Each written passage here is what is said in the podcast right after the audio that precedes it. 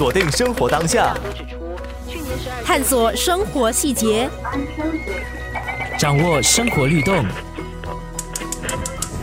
生活加热点。The red dot。当我进入这行的时候，我还记得人家看到我的名片哈，看到那个字 funeral 殡仪馆，他就把我的名片递回来给我。我有一位朋友，他要约我用餐，他问我是否可以在中午时分出去一起用。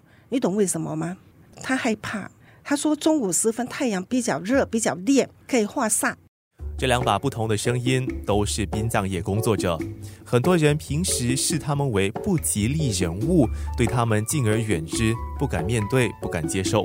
但是在死亡发生的时候，他们扮演关键角色，给丧亲人士带来莫大的安慰。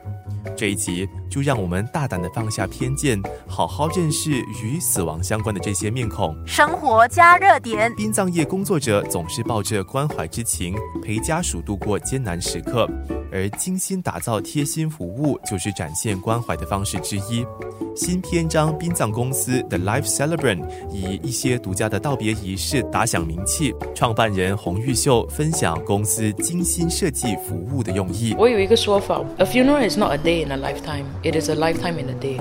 我们人生很多篇章，可是刚开始我入这行的时候，我说，哎，为什么哇，好像每次去到丧礼啊，很悲哀哈、没有一个机会了解，哎，到底他是一个怎么样的一个人？就是很专注他的 last chapter。如果说在一个丧礼可以把一个人的人生故事或者他的喜好展现出来，让家属更认识这个人，他所有美好的回忆都可以回来。我觉得这样子才做一个非常好的一个完结篇。其实很多人以为我们很现代化，We are not creating new things。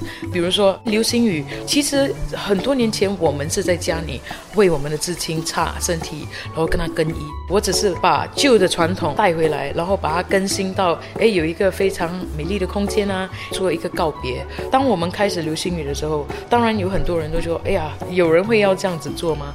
慢慢的，当我跟家属谈的时候，我也跟他们解释为什么我们以这样的一个方式，他们都可以接受。富贵山庄生命纪念馆是本地现代骨灰塔的典范。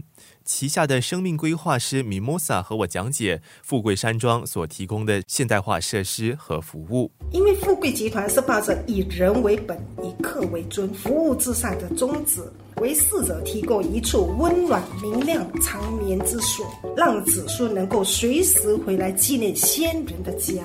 我们提供各种宗教一站式的服务，所以我们都是全方位的，所以客户都会很喜欢安放在富贵山庄，因为们讲究的是价值。生活加热点。说到价值，我们在办丧礼的时候，难道腾出越多的钱就越能代表心意吗？听洪玉秀怎么说。要孝顺的话，要在他有生之年的时候对他孝顺哈，因为以前的人是说、呃、爱秉烛嘛，要面子哈，所以就做到哇很隆重啊，花个几万块，他们就觉得哇真碎饼哦。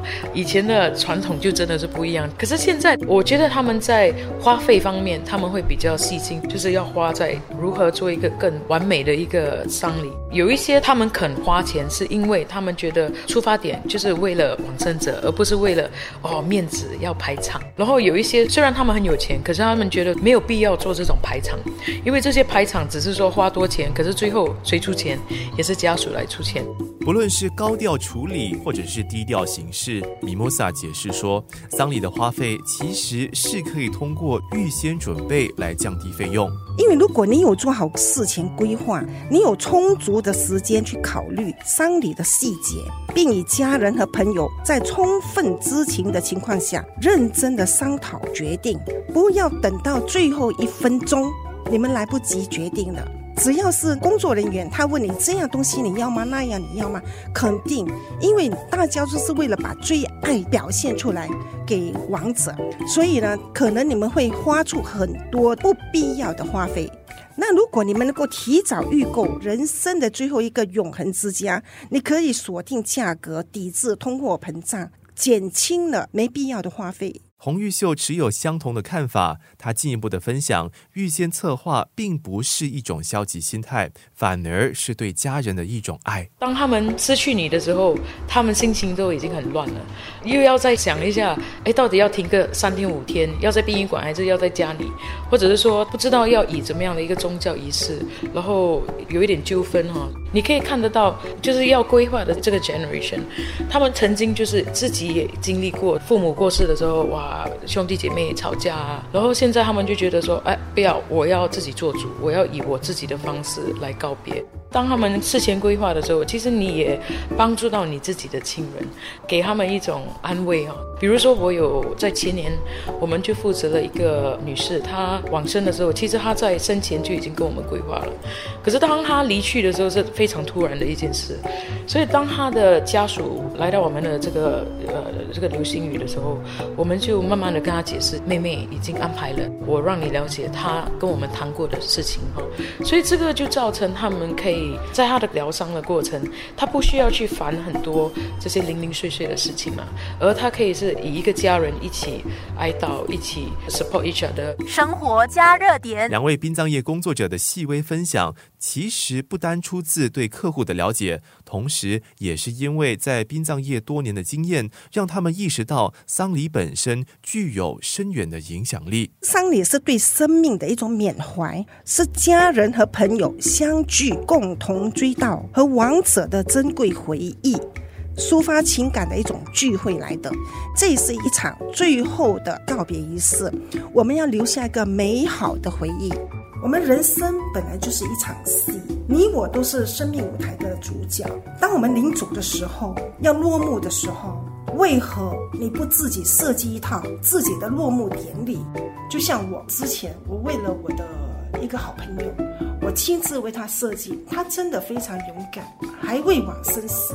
他约了我，他告诉我：“米摩莎，我要见你，我要你亲自为我设计一场告别仪式。”当下真的吓了一大跳，原来他已经有第四期的癌症了。我看到他的时候，我真的心很痛很难过。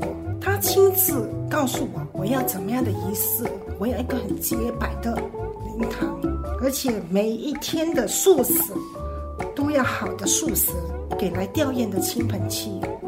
他要怎么样的棺木？还有他要我为他选购他的福位。所以现在的人都非常勇敢。他告诉我，我不想等到事情来临的那一天，我的家人随便为我安放在任何一个骨灰店。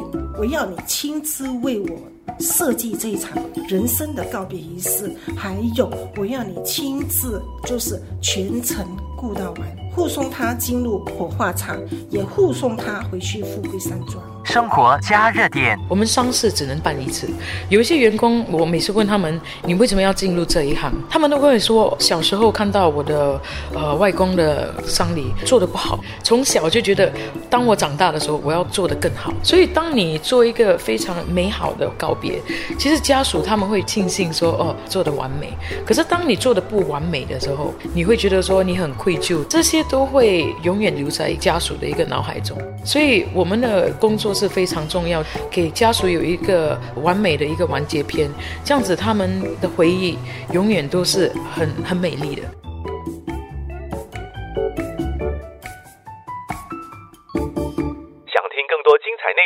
上网九六三好 FM 到 SG。